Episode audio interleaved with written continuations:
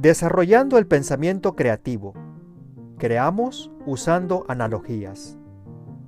De acuerdo a la Real Academia Española, una analogía es una relación de semejanza entre cosas distintas. Es un razonamiento basado en la existencia de atributos semejantes en seres o cosas diferentes. ¿Cómo las analogías nos pueden ayudar en el proceso creativo? John Adair, en su libro El arte del pensamiento creativo, dedica los primeros capítulos de su libro para brindarnos algunos hallazgos y consejos prácticos al respecto. Imagine que usted está enfrente a un problema o necesidad que requiere de una solución.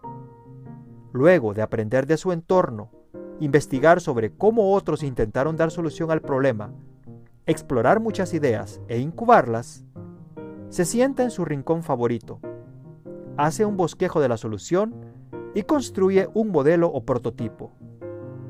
Posiblemente el modelo construido fue sugerido por analogía a partir de la naturaleza. En realidad, podemos encontrar en la naturaleza un gran almacén de modelos esperando a ser usados por los inventores.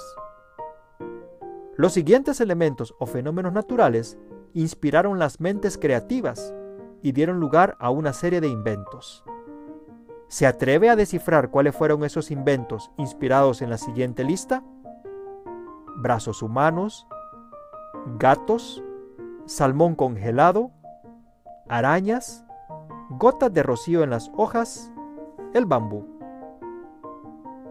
Seguramente desea conocer cuáles fueron esos inventos. En breve se lo diremos.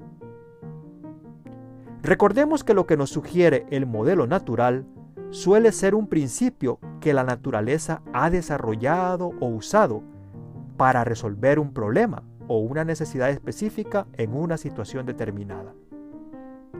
Bajo esa lógica, es que extraemos el veneno de una serpiente y lo usamos como antídoto.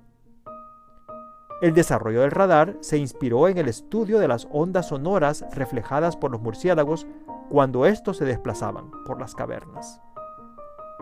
Por su parte, la forma en que se abre una concha de almeja sugirió el diseño de las puertas de carga de los aviones, y la fragilidad detectada en las vainas de guisantes sugirió una forma para abrir los paquetes de cigarrillos, un método ampliamente incorporado en la industria de embalajes. El mismo Adair nos dice que no estamos limitados a la naturaleza por el tipo de metáforas o analogías que desencadenan el pensamiento creativo. Soichiro Honda fue un ingeniero japonés destacado por su pensamiento creativo e innovador.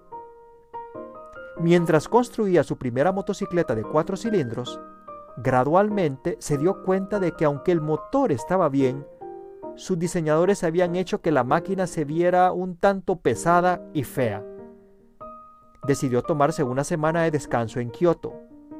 Un día, mientras estaba sentado en un templo antiguo, se sintió fascinado por el rostro de una estatua de Buda. Sintió que podía ver una semejanza entre la expresión del rostro de Buda y cómo él imaginaba que sería la parte delantera de la motocicleta. Después de pasar el resto de la semana estudiando otras estatuas del Buda en Kioto, regresó y trabajó con los diseñadores en un estilo armonioso que reflejaba algo de la belleza que había vislumbrado. Regresemos ahora al listado de inventos que habíamos dejado pendientes. Brazos humanos. Un joven diseñador inglés llamado Carwardine se acercó a la firma de Herbert Terry a principios de 1930 con la propuesta de construir una lámpara de escritorio usando los principios de unión de tensión constante que se encuentran en el brazo humano. La empresa estuvo de acuerdo y el resultado fue la luz Angle Poise.